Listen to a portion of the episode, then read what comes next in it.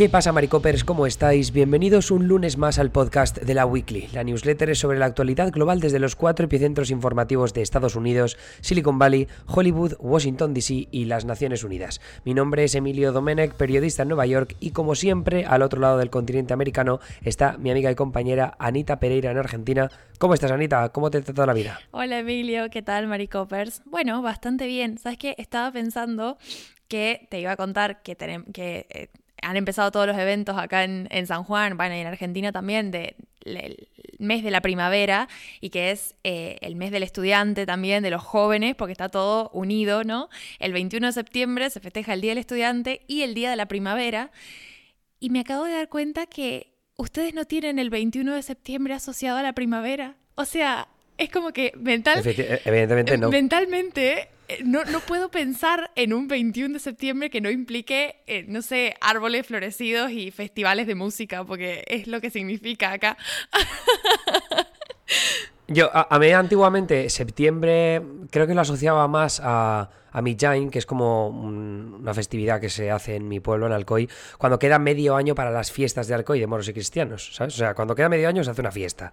Pero ahora, desde que vivo en Estados Unidos, que vivo ya, joder, en 2023 haría ocho años aquí, y ya asocio septiembre a que estamos muy cerca de Halloween, ¿no? Porque aquí ya sabes que va en, lo que es el otoño, es Halloween, termina Halloween, todo el mundo está pensando en Thanksgiving en Acción de Gracias, y luego termina Acción de Gracias y ya se pone María Carey con la canción de la Navidad y ya es todo Navidad. Y luego llega enero, febrero y marzo, que es de querer pegarse un tiro del frío que hace. Ese es el ordenamiento de las cosas aquí, para que te hagas una idea. Yo, honestamente, la parte en la que desde septiembre se está palpitando una celebración de fines de octubre me parece un montón. Y eso que yo en octubre pongo la playlist de Navidad, porque soy esto, pero es un montón. Lo de Halloween me parece una cebada.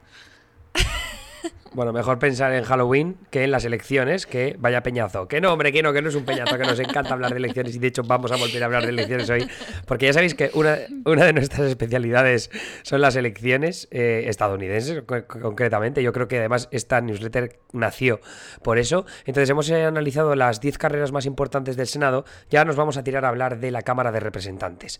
Ahora mismo los demócratas tienen el control de ambas cámaras, necesitan mantener el control de las dos también para poder sacar adelante todos aquellos proyectos legislativos que quieran pues el Partido Demócrata o el presidente Joe Biden. Eh, y si los republicanos terminan conquistando esta Cámara de Representantes, lo que van a tener es la posibilidad de montar un montón de investigaciones eh, contra la administración de Biden, ¿no? De montar comités y decir, vamos a montar este comité especial para investigar a Hunter Biden, vamos a montar este comité especial para intentar cargarnos a este juez, yo qué sé, cosas así, ¿no? Que, que posiblemente las veamos si ganan los republicanos y de hecho van favorecidos para conquistar la Cámara de Representantes, porque el Senado, como las elecciones son cada seis años, en cada ciclo electoral solo está en juego un tercio de la Cámara. Sin embargo, en la Cámara de Representantes se presentan, o sea, se presentan a la reelección todos. La reelección son los 435 congresistas. Por tanto, un pequeño cambio en la tendencia política del país se puede traducir en una hecatombe de uno de los partidos. Y normalmente, Anita, eh, los partidos políticos eh, que están en el poder, en el caso de los republicanos o de los demócratas, suelen salir perdiendo por bastantes puntos en las elecciones de medio mandato de, cada uno de ellos. Sí, sí, tal cual. De hecho, bueno, ahí Emilio ha hecho una bella lista con ejemplos en la newsletter, ¿no? Pero, por ejemplo, las últimas dos presidencias les pasó exactamente eso. Barack Obama vio que eh, los republicanos le destruyeron la mayoría demócrata en la Cámara Baja en las elecciones de medio mandato, que, bueno, eh, digamos, fue el, momento. ¿Qué pasa con, esta cuestión de que ganen eh, una Cámara? Que pierde el Ejecutivo la, posibilidad, digamos, de pasar proyectos que luego queden asociados a su gestión. Es como llega un, presidente, sea demócrata republicano, con una serie de propuestas, con una serie de visión sobre qué va a hacer con el país, ¿no? Pero si el partido pierde una de las cámaras, es, imposible remarla porque, bueno, hay, o sea, son, muchísimas las diferencias, ¿no? Como, como ideológicas muy fuertes de ambos partidos. Son pocas las veces que vemos cómo salen proyectos bipartidistas. Entonces, eh, claro, cuando tienen una agenda muy ambiciosa y que sabemos que la de Biden lo es, porque también con eso ganó las elecciones, con una agenda bastante progresista, eh, claro, el hecho de que se le, se le, pueda dar vuelta una cámara y que probablemente, o sea, que ya, ya, vamos a analizar mejor, pero digo, tiene como mucha pinta de que sí, eh, es todo un tema porque luego la gobernabilidad de los últimos dos años se te va. Y además ahí entra a colación algo muy importante que has sugerido, ¿no? Que es el, obstruccionismo de un partido como el republicano. También los demócratas tienen una historia obstruccionismo, obstruccionista importante, pero Barack Obama lo sufrió mm, probablemente más que nadie eh, después de que los republicanos ganaran en 2010, ¿no? O sea, 63 escaños conquistaron en aquella ocasión y aparte veníamos con la ola del Tea Party, ¿no? Que era gente que, o sea, congresistas que detestaban a Barack Obama. Pero Donald Trump sufrió lo mismo en 2018, pues perdió 41 escaños el Partido Republicano. Si nos tiramos incluso más atrás, Bill Clinton eh, ganó en, en el 92 sus primeras elecciones presidenciales y en el 94 en las elecciones de medio mandato los republicanos ganaron 54 escaños, conquistaron la Cámara de Representantes en lo que se conoció como la Revolución Republicana del 94 y les permitió controlar la Cámara por primera vez desde 1952 que es una absoluta locura, tantos años. Entonces, la cosa es esta, ¿no? Que eh, suele ser históricamente lo que ocurre en las elecciones de medio mandato. El partido que está en el poder en la Casa Blanca suele ser el que termina perdiendo escaños y también la mayoría de la Cámara de Representantes, al menos desde, el 94, ¿no? Desde que le pasó a Bill Clinton, porque anteriormente no cambiaba de manos tan fácilmente la Cámara de Representantes. Entonces, en este año, además, tenemos también que Biden tiene en contra pues la incertidumbre eh, económica fruto de la inflación, que todavía está disparada, como vimos en el último dato de la inflación en el mes de agosto. Es verdad que ahora tenemos un cambio de narrativa pues porque Trump ha vuelto a los titulares con esas investigaciones, la decisión del Supremo sobre la constitucionalidad del acceso al aborto y luego también una serie de victorias legislativas ambiciosas que han sido aplaudidas por la base de votantes demócratas. Yo no creo que cambie mucho eh, ese, aspecto de que se hayan aprobado proyectos de ley ambiciosos ¿no? en, materia como infraestructura o como transición ecológica, pero en cualquier caso sí que es verdad que para eh, justificar a los votantes de izquierdas, decir, vale, este presidente al menos está haciendo algo para que salgan a votar y, le mantengan en el poder, yo creo que es importante, eh, al menos en, ese, en esa faceta. Pero eh, de lo que vamos a hablar hoy es de seis carreras, bueno, en realidad vamos a partir la newsletter en dos, pero hoy vamos a hablar de tres carreras congresuales que nos parece importante porque hacen como un retrato de qué es lo que va a pasar a nivel nacional. Es decir, eh, son distritos cada uno muy distintos los unos de los otros, estos seis de los que vamos a hablar, tres empezando hoy. Y, pero antes de empezar a hablar de cada uno de ellos, yo creo que Anita tendrías que hacer un poco, eh, no sé si puedes dar unos apuntes de qué exactamente son los distritos para que los oyentes eh, entren un poco mejor a la información. Sí, bueno, el primer apunte es la cantidad de personas a las que representa cada congresista, porque bueno, sabemos que el número de congresistas en la Cámara Baja es fijo y como hay una relación directa entre el congresista y el distrito electoral, ese, o sea, el, número de personas a las que, a las que representa ese, ese diputado, ese legislador, va cambiando conforme, o sea, crece demográficamente el país. Entonces, actualmente cada congresista representa distritos en los que viven aproximadamente 780 mil personas. Habiendo dicho eso, después el segundo punto importante, eh, que, es importante, digamos, para estas newsletters sobre todo, es porque, bueno, hay una norma general en Estados Unidos, ¿no? Donde los republicanos suelen representar los distritos puramente rurales y los demócratas tienden a representar los distritos puramente urbanos. Entonces, de los que vamos a hablar en esta newsletter son los distritos que están como a medio camino y que son los más competitivos y en los que como tal vez vale la pena entrar en análisis y demás porque bueno, no se sabe para qué lado va a tirar. Hay otros distritos en los que básicamente está cantado, pero por una cuestión, digamos que tradicionalmente tanto el Partido Republicano como el Partido Demócrata tienen como un tipo de votante, ¿no?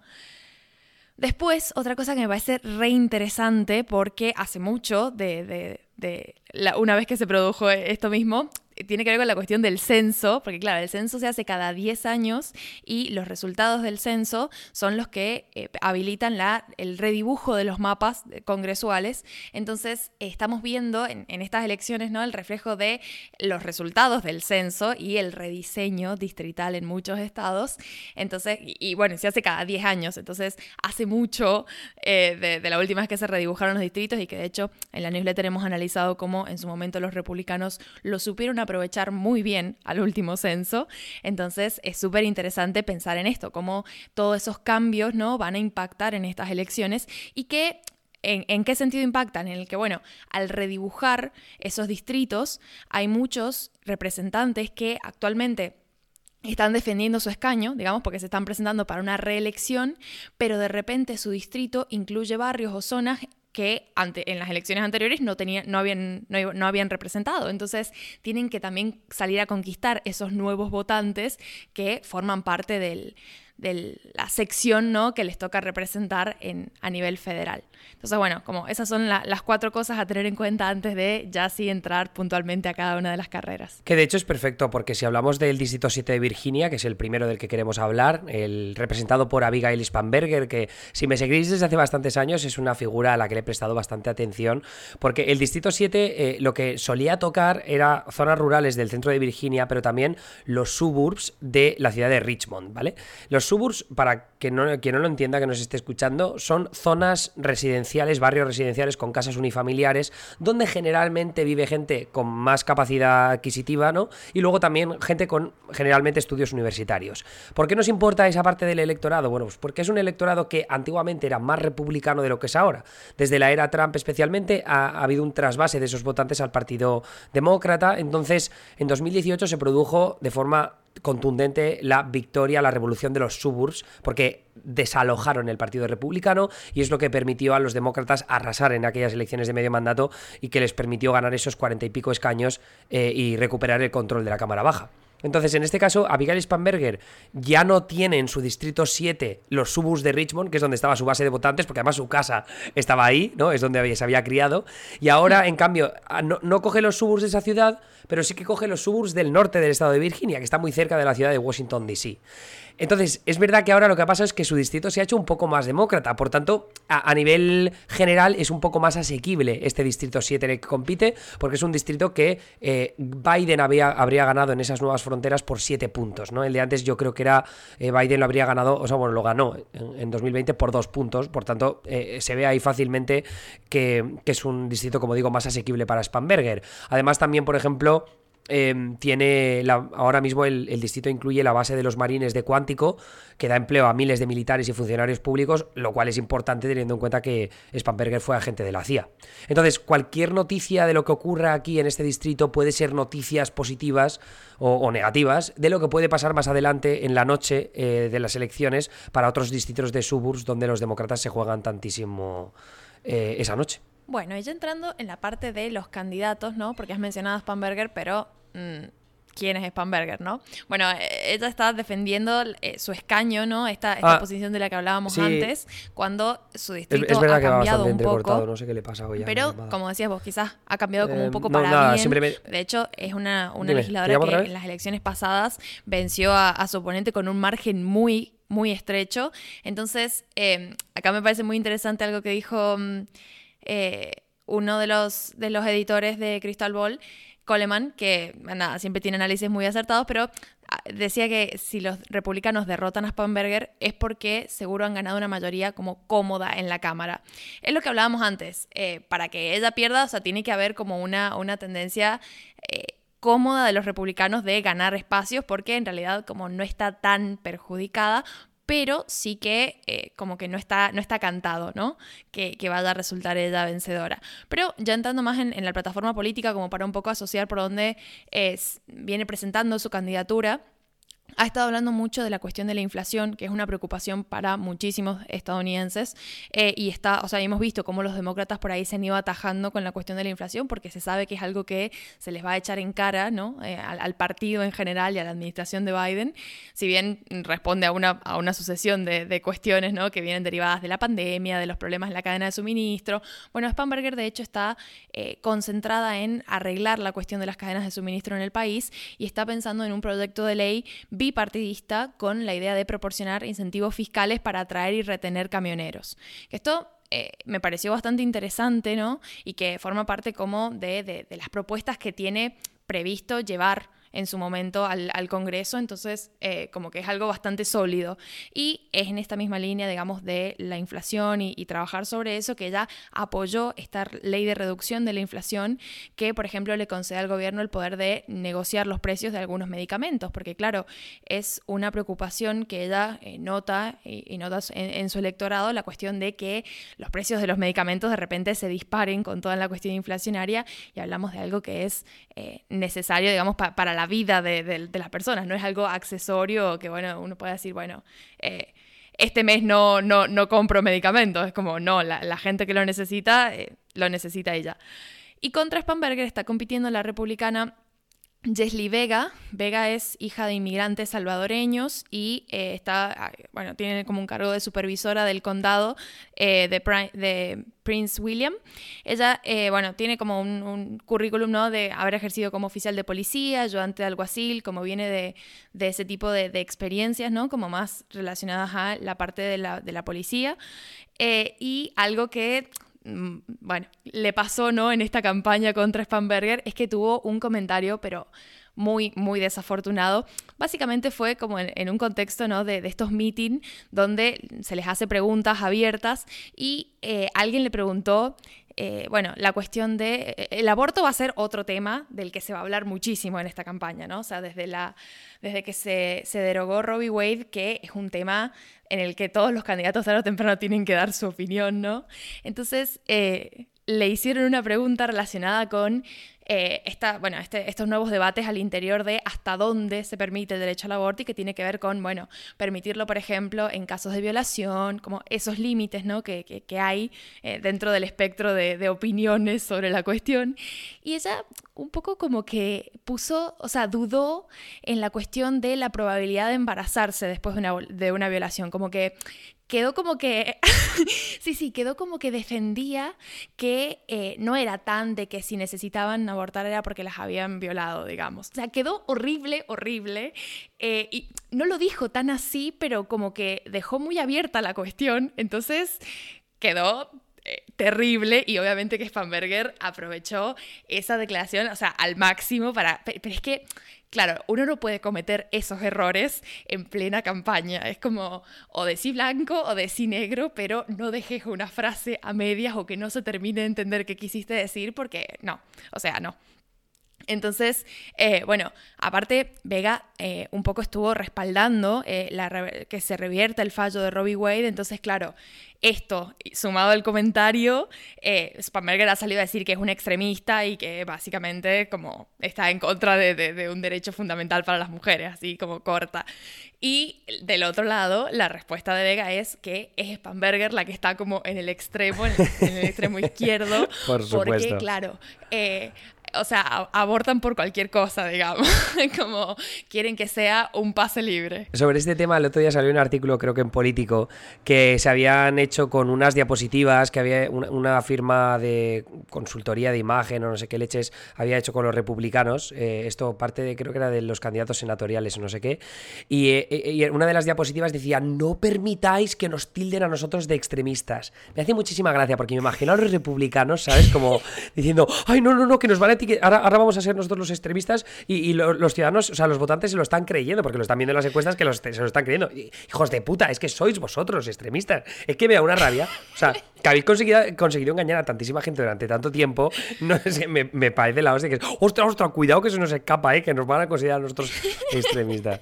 Anda, y nos ha por culo. Eh, de todas formas, a mí me parece súper eh, divertido, ¿no? Como de analizar esta cuestión de que el que el que queda tildado de extremista pierde. O sea, en los estados, eh, en los distritos y en los estados competitivos, el que queda muy a un extremo pierde, porque es que, mm. claro, es lo que hablábamos antes, hay que, hay que como un poco acercarse al medio en la medida de lo posible. Y bueno, las carreras por esquivar este tipo de cosas son todo un espectáculo de ver. Sí, y además, más, la segunda carrera. Sí, eh, solo por enlazar una cosa con otra, pero que mm, sobre todo esto ocurre incluso más en distritos de suburbs, ¿no? Porque es gente con más estudios universitarios y esto no, no intento ser condescendiente ni nada, pero quiero decir que la, gente que tiene estudios universitarios como que están mucho más informados de lo que pasa en el día a día de la actualidad eh, política, ¿no? Entonces, en el caso de, cosas como el aborto, tienes a mujeres de suburbs, ¿no? Que son más progresistas en ese sentido en lo social y todo lo que es el acceso al aborto, pues lo defienden más. Entonces, en, el caso de, esta candidata, Yesli Vega, si es retratada como extremista en una cuestión como el aborto, pues ahí lo tienes, ¿no? O sea, es mucha... Por, eso yo creo que Spamberger eh, está haciendo lo correcto, no, lo correcto, está haciéndolo bien para poder ganar esta carrera. Luego, si nos vamos a otro estado como Texas y, especialmente en el sur, este distrito del que queremos hablar es el 28. Es súper interesante porque tienes un montón de población hispana. El distrito 28 es uno de los eh, distritos más hispanos de todo el país. Tiene casi un 80% de población hispana. Pero eh, esto lo hemos analizado en multitud de ocasiones. Eh, el votante hispano no es siempre el mismo. No es lo mismo un votante Mm. hispano que vive en el sur de Estados Unidos que uno que vive en el noreste, ¿no? En- no es uno que vive en, lo mismo que vive en una zona urbana en Nueva York, como el que vive en la frontera con México. Eh, aparte, no es lo mismo, pues, los que vienen de Centroamérica o los que vienen de, yo qué sé, de Ecuador, que uno que, que viene de Argen- o sea, de México o que es de tercera generación, ¿no? Inmi- Inmigrante hispano de tercera generación. Entonces, el caso es que la población hispana del sur de Texas es interesante porque son católicos, generalmente más conservadores en, aspectos como el aborto, también son más pro armas, también son más pro petroleros, porque en el sur eh, se, se hace bastante exploración de petróleo y de gas natural, eh, emplea a miles de personas en, en un distrito como el 28. Entonces, el 28 está representado por un congresista demócrata que se llama Henry Cuellar, del que ahora nos hablarás un poquito más, Anita, pero es un tipo moderado que ha ganado unas primarias contra una candidata más progresista como eh, era Jessica Cisneros, con la que ya se había enfrentado en el pasado. Además, eh, como digo, Henry Cuellar, pues... eh, ti- tiene polémicas en el pasado, una movida con el FBI más recientemente, pero en este caso eh, l- los, o sea, la única ventaja que tienen aquí los republicanos es que el- los hispa- la población hispana poco a poco se ha ido eh, fuera del Partido Republicano y específicamente la población hispana de esta parte del país, ¿no? Los cercanos a la frontera. Yo ya hice un reportaje que lo tenéis enlazado en el newsletter en esta parte de Texas específicamente. Estuve en el condado de Zapata, estuve en Laredo. Entonces, pues po- podéis ver ahí un poco qué es lo que ha pasado, por qué está habiendo ese trasvase de votantes y por qué esto lo quiere explotar el Partido Republicano. Eh, un, un aspecto, por cierto, interesante antes de pasar a que Anita analice los candidatos es que también ha estado muy presente en esa parte del, de- del estado Beto O'Rourke, que es el, el candidato a la gubernatura del estado, que se enfrenta al republicano Greg Abbott y que ha querido estar presente en una zona que sabe que los, los demócratas tienen una sangría de votantes bastante importante. Sí, sí, tal cual. Bueno, sobre los candidatos, Cuellar es un congresista de nueve mandatos, o sea que experiencia en el ámbito tiene y bastante, pero eh, lo tuvo como complicadito en las primarias. Porque eh, esta candidata que vos nombrabas, Jessica Cisneros, le, le dio mucha batalla. Porque bueno, como que eh, ella viene de- de- del ala más progresista, ¿no? Y Cuellar tiene esta característica de como muchas opiniones conservadoras para ser un demócrata.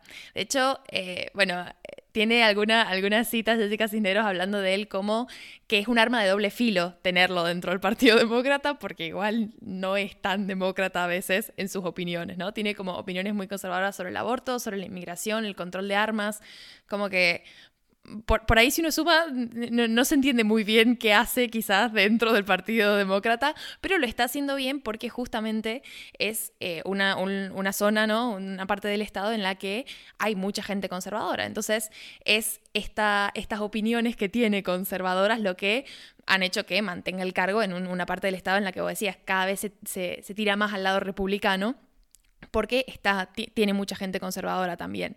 Em, entonces, bueno, tenemos por un lado a este tipo, ¿no? Demócrata, pero bastante conservador. Y luego del lado republicano tenemos la candidata hispana, Casi García, que me parece, bueno, ella ha estado desempeñándose como subdirectora estatal de Ted Cruz, el senador estadounidense. Pero lo que me parece muy interesante y bastante inteligente de su parte es que ha estado trabajando muy enfocada en la cuestión de la frontera y en las necesidades de la gente que vive en la frontera, ¿no? Ha estado como muy metida y bueno, y, y buscando, eh, o sea, relacionándose con funcionarios locales, ha estado como tipo prestando servicio a la comunidad como parte de su campaña y para como escuchar las historias de esta gente, para ofrecerles respuesta a esas necesidades, porque también hay historias súper heavy sobre la influencia de los carteles mexicanos, por ejemplo, la cuestión de los migrantes eh, y cómo el hecho de que, bueno, todos estos cárteles mexicanos también siembran terror en, comunidades que incluso están del lado estadounidense de la frontera. Entonces, eh, es gente que vive situaciones de vulnerabilidad y de inseguridad y ella un poco se está encargando de ser la que va a representar a esas comunidades. Y me parece muy inteligente porque básicamente es hacer carrera política sin caer en la, la, confrontación, ¿no? De ser todo lo que su candidato opositor no es, o sea, todo lo que Cuellar no es. Porque no le convendría, porque ya, ya, les digo, hablamos de un, candidato demócrata que es bastante conservador, entonces está haciendo su juego aparte y, bueno, me parece que, que como mínimo es analiza, eh, interesante verlo, ¿no? Claro, aquí lo que le interesa a los republicanos es conseguir figuras de estas hispanas, ¿no? Y que sobre todo se acerquen a, a, a ese tipo de votantes, es decir, no simplemente... Eh, conseguir a alguien que tenga un apellido hispano y, listo. Tiene que ser alguien que toque de verdad los temas que preocupan a, esa población específicamente y como digo, dependiendo siempre ¿no? de, en qué parte del país, porque la comunidad hispana es muy diversa.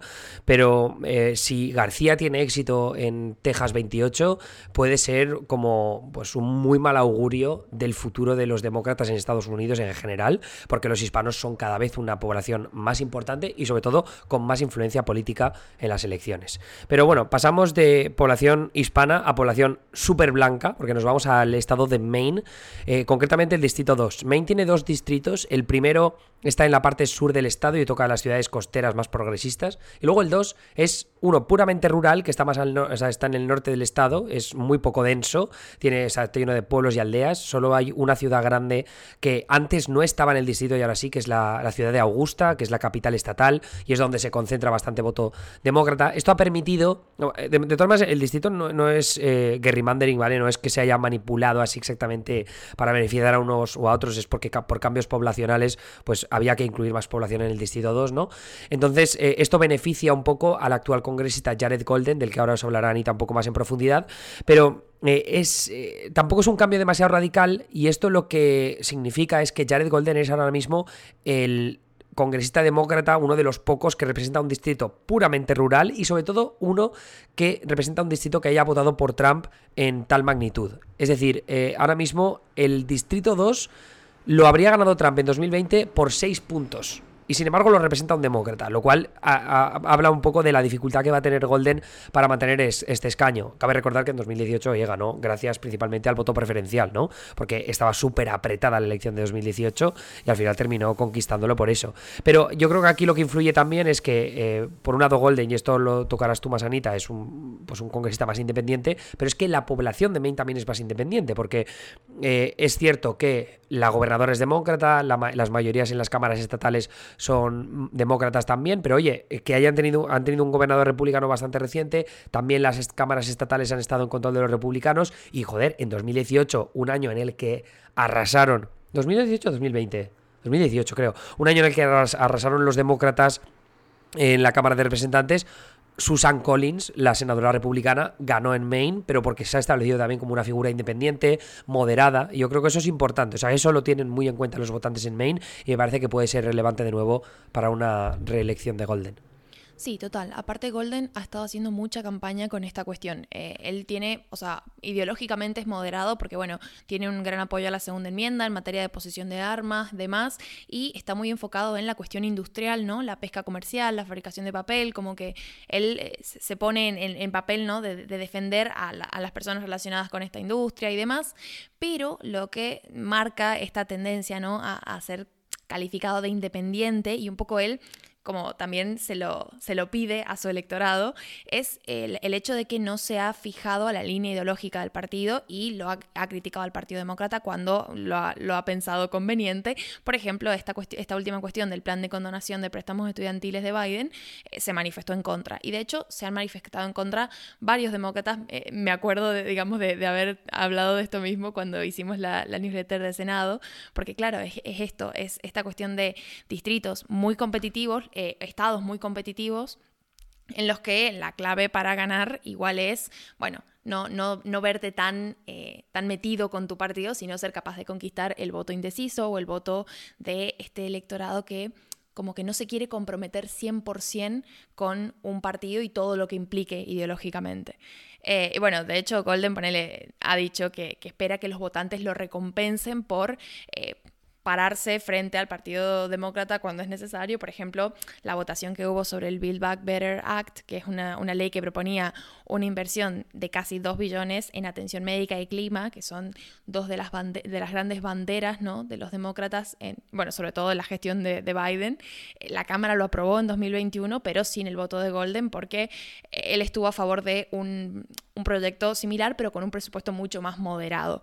Entonces, eh, viene por, ahí la mano, digamos. No, es como que es... Em, o sea, no es como que no respalda eh, las ideas demócratas y demás, sino que, bueno, no, quiere estar asociado a la figura de Biden, que igual me parece que ningún demócrata, porque la figura de Biden está por el piso. está un poco mal, sí. Em, pero...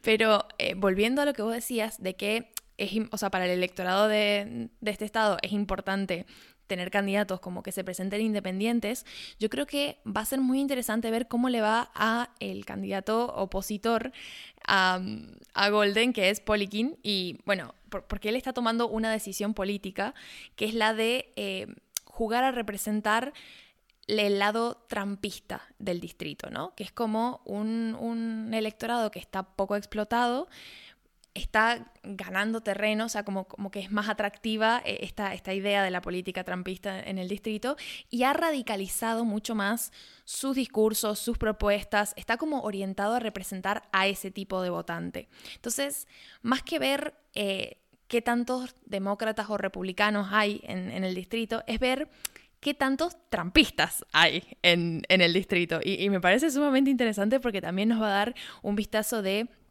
qué tanto poder tiene Trump dentro del Partido Republicano, que es algo que venimos siguiendo, ¿no? Eh, porque bueno, hemos visto cómo eh, Trump se ha ido decantando por ciertos candidatos en algunas primarias al, Senado y demás, y es como eso, eso marca una diferencia, ¿no? Porque Trump es una figura de mucho peso.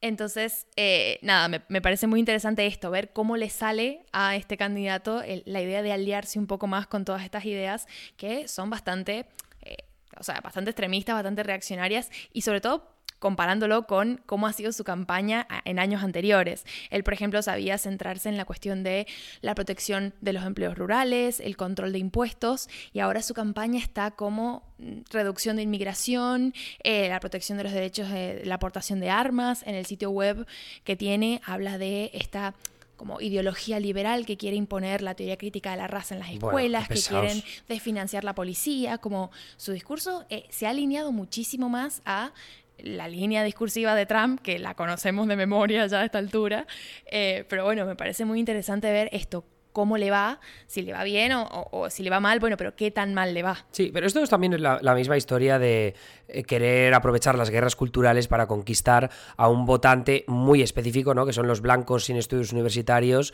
Eh, en, este distrito 2 de Maine, pues están muy presentes y sabemos que es un electorado que cada vez se ha alejado más de los demócratas porque los ven, eh, en cierta manera, también de forma acertada, ¿no? Como el partido de las élites que siempre está como metidos en sus movidas, pues en temas de raciales, por ejemplo, eh, que la, población hispana, de hecho, en esto una encuesta que salió en New York Times, está cada vez más alejada del, eh, del Partido Demócrata precisamente por estos asuntos ¿no? de, lo a la izquierda que están en materias como el asunto racial. Entonces, en el caso de, los votantes blancos sin estudios universitarios que se están yendo al, Partido Republicano, también es un poco eso, ¿no? Que están viendo cómo el Partido Demócrata habla de cosas que ellos no entienden o que no les va, no les importa, ¿no?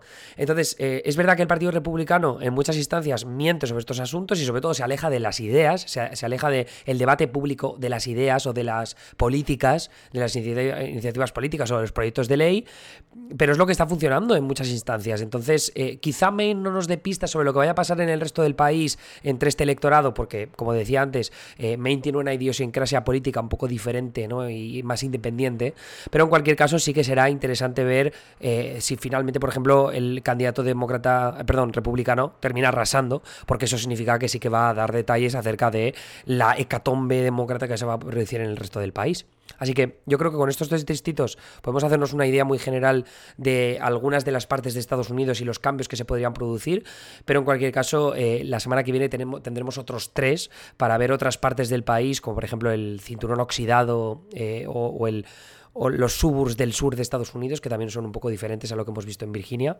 Eh, entonces, por ahora lo vamos a dejar ahí. ¿Te parece bien, Anita? Sí, me parece bien. Quizás eh, esto te lo tiro, ¿no? acá así en vivo, pero quizás podríamos pensar en hacer como algunas carreras a pedido, porque es que hay un montón de carreras, como eh, has hecho la selección vos basándote en las más interesantes quizás, pero si tenemos gente que nos está escuchando y a la que le interesa que cubramos alguna carrera en específico, igual estaría buenísimo que nos digan, así le ponemos pilas a eso, porque hacer una newsletter de todas, imposible. No, imposible, claro. Pero bueno. sí. No. Escribimos un libro. Pero ¿sabes, ¿sabes lo que estaría, estaría muy guay? Que los suscriptores premium, que por cierto tenemos la newsletter premium, 5 euros al mes o 50 euros al año, y, tienes pues tres newsletters extra a la semana, los miércoles hablamos de elecciones, que los lectores premium nos propongan una y que la pongamos a votación en el Discord y luego hacemos, yo, yo pues me encargo de analizar esa carrera específicamente la semana que viene, el miércoles, que es en la, la weekly electoral. De esa manera, pues tenemos las seis carreras que vamos a analizar aquí, con pistas también que nos pueden dar los lectores free, y luego ya, pues con el- la votación que propongamos a los premium, pues hacemos otra carrera más. Genial. ¿Te parece? Sí, sí, excelente. Así que bueno, suscríbanse. Exacto. Ese es el resumen de la historia. Que se suscriban. Pero nada, Anita, muchísimas gracias una semana más y te escuchamos a ti mañana hablar sobre Latinoamérica para los lectores y oyentes premium. Así es. Hasta mañana. Hasta luego.